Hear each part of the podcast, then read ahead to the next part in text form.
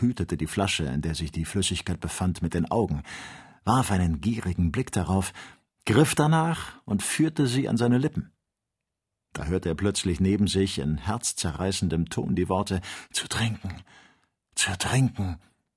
Es war Kennedy, der sich zu ihm herangeschleppt hatte und nun, ein Jammerbild, weinend auf den Knien lag und um Wasser bettelte. Joe weinte gleichfalls. Er reichte dem Unglücklichen die Flasche, und dieser leerte sie bis auf den letzten Tropfen. Danke, stammelte er. Aber Joe hörte ihn nicht. Er war gleich ihm auf den Sand zurückgesunken.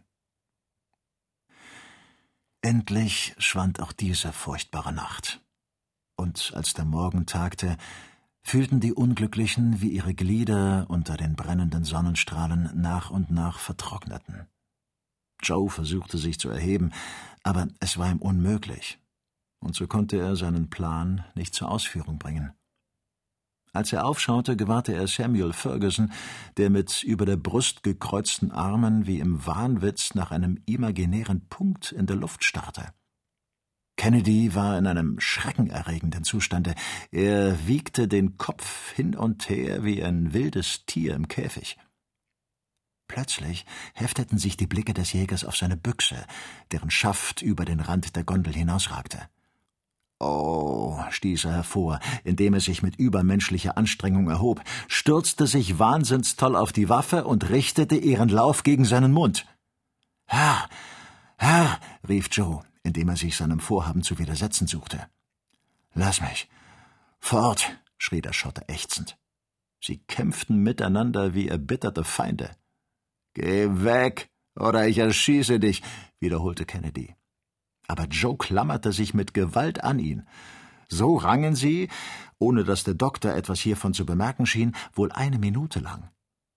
Da entlud sich plötzlich die Feuerwaffe, und Ferguson richtete sich beim Knall des Schusses wie ein Gespenst in die Höhe und blickte umher. Aber in einem Augenblick belebte sich sein Blick. Seine Hand streckte sich nach dem Horizont aus, und er rief mit einer Stimme, die fast übermenschlich klang Dort. Dort. Dort unten.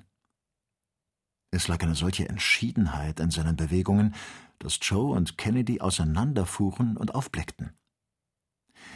Die Ebene war in Bewegung wie ein tief aufgewühltes Meer an einem stürmischen Tage. Die Sandwogen brandeten im dichten Staube übereinander. Eine ungeheure Säule kam wirbelnd mit außerordentlicher Schnelligkeit aus Südosten. Die Sonne verschwand hinter dunklen Wolken, deren riesenhafte Schatten sich bis zu Victoria verlängerten. Die feinen Sandkörner glitten mit der Leichtigkeit flüssiger Moleküle dahin, und diese steigende Flut nahm mehr und mehr zu. Ein Hoffnungsblick strahlte aus den Augen Fergusons. Der Samum, rief er. Der Samum, wiederholte Joe, ohne zu verstehen, was damit gemeint war.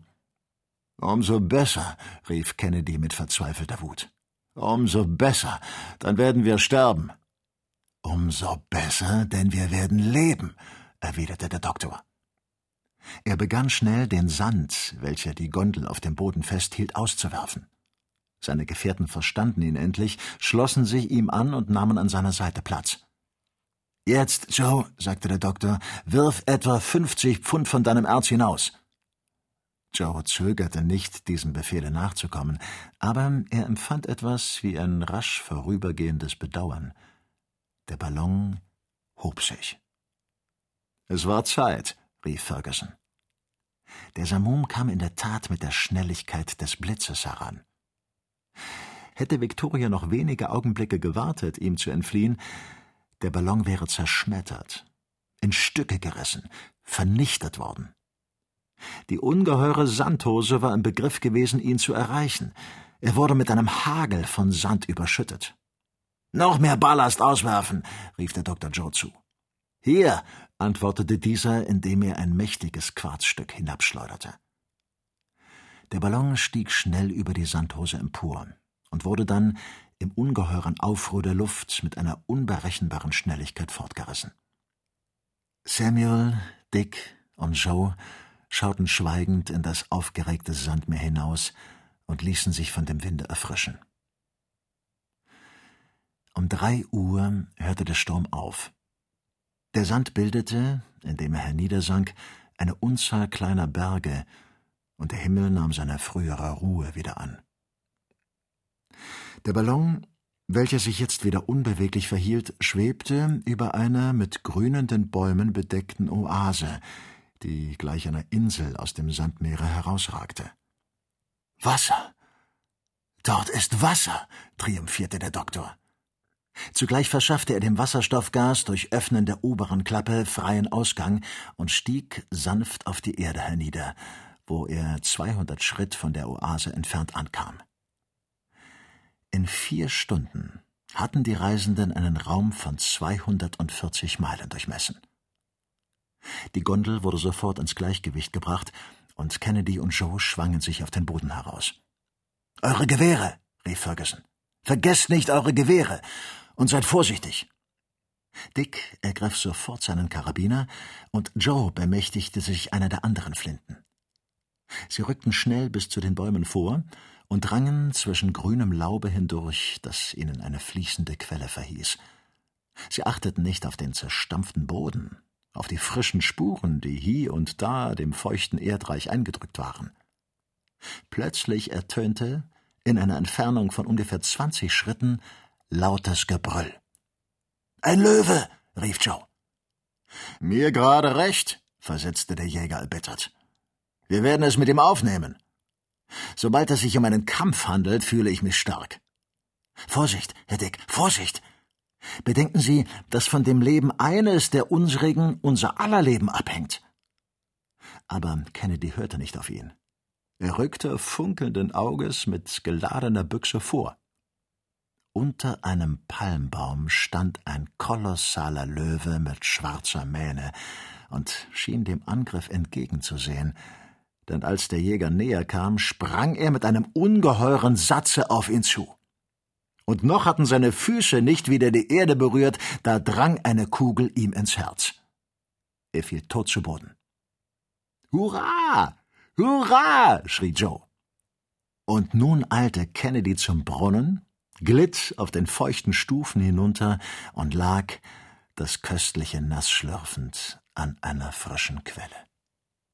Joe ahmte ihm nach, und einige Zeit war nichts zu vernehmen als das Geräusch des Zungenschnalzens, wie man es hört, wenn Tiere, die lange nach Wasser lechzten, ihren Durst stillen. Wir müssen uns in Acht nehmen, Herr Dick, dass wir uns nicht zu viel tun, warnte Joe, atemschöpfend.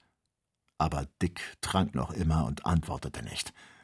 Er senkte seinen Kopf und seine Hände in das erquickende Wasser und berauschte sich förmlich in diesem Genuss.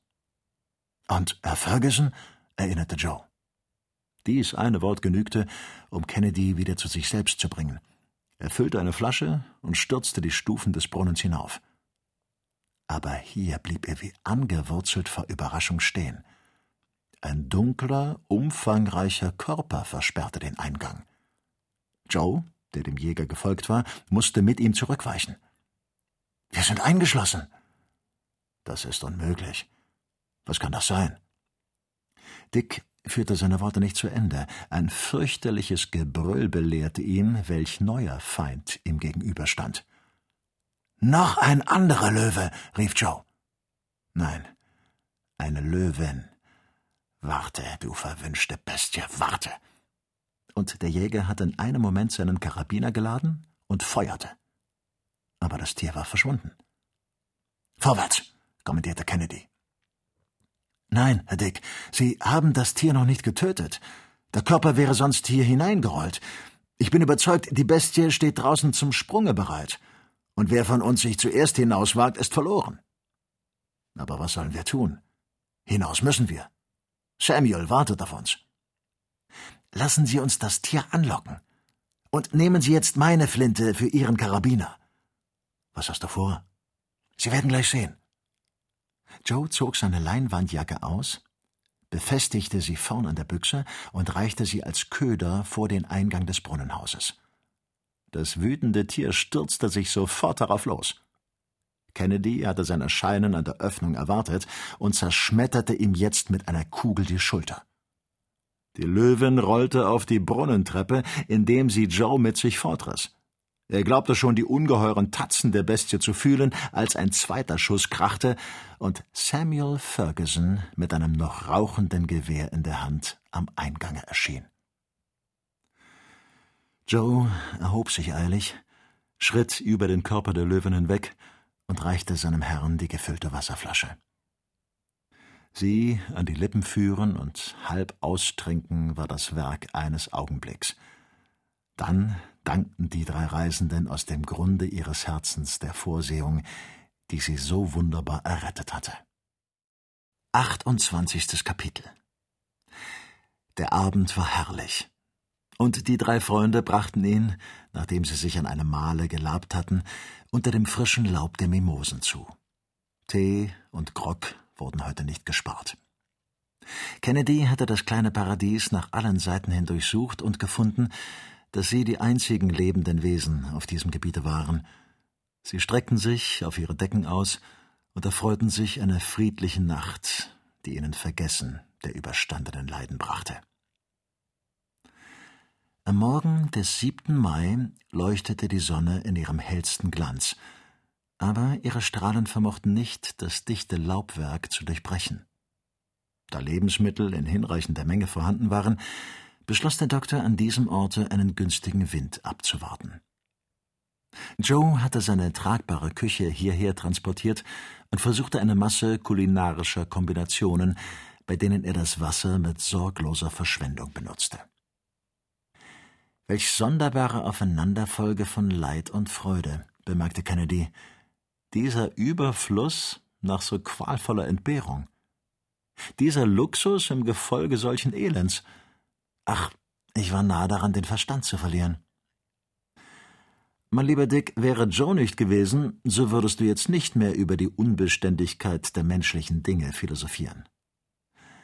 Der wackere Junge, der treue Freund, rief der Schotte, indem er Joe die Hand reichte. Keine Ursache. Es lohnt nicht davon zu reden, antwortete dieser. Sie können sich ja einmal revanchieren, Herr Dick. Ich wünschte zwar nicht, dass sich Gelegenheit dazu böte.